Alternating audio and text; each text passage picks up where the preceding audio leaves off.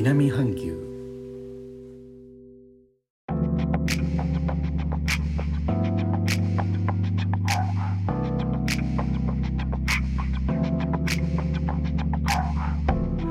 インドネシアから高野です。今日のジョクジャカルタ朝から良い天気です。調子の悪かった喉も楽になりました。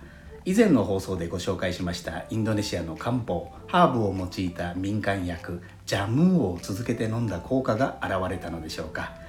良薬とはいえすごく苦かったので今日からは蜂蜜の入った甘いのに変えさせていただいております、えー、さて私の好きな音声配信者さんのゆきさん。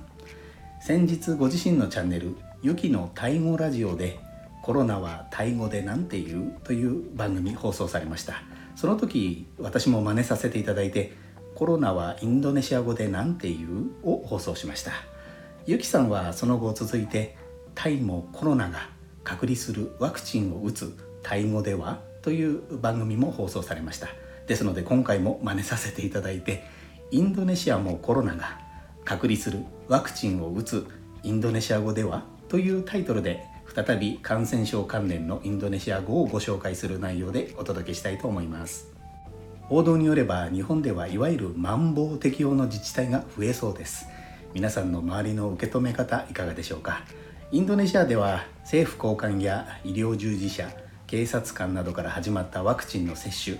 クラスターの発生元として件数の多い市場で出入りする商人たちにも接種が広がっております。続いて伝統芸能の担い手たちやお年寄り学校の先生たちへと進んでおります。1日で陽性と確認される感染者の数は全インドネシアでだいたい5000人台で推移しております。濃厚接触者も隔離となるわけですが隔離はインドネシア語ではイソラシと言います。インドネシアでは外国語から用いられている言葉言葉の最後が SI の「し」で終わるものも多いです。情報はインフォルマーシー。テレビジョンはテレフィシー。ナビゲーションはナフィガシなどです。テレフィシナフィガシでもお分かりの通りインドネシア語では V の発音は F に置き換わります。なのでワクチンはファクシンになります。そしてワクチンを打つ予防接種はファクシナーシーになります。いずれも今回の感染症に関連してよく使われるインドネシア語と思います。ということで感染症関連の言葉一部ですが再びインドネシア語バージョンをお届けしました。アイディア元とさせていただきましたゆきさんのチャンネルは概要欄にリンクを貼らせていただきます。感染症で移動が難しい状況ですがタイ語ラジオでも海外の雰囲気楽しまれてはいかがでしょうか。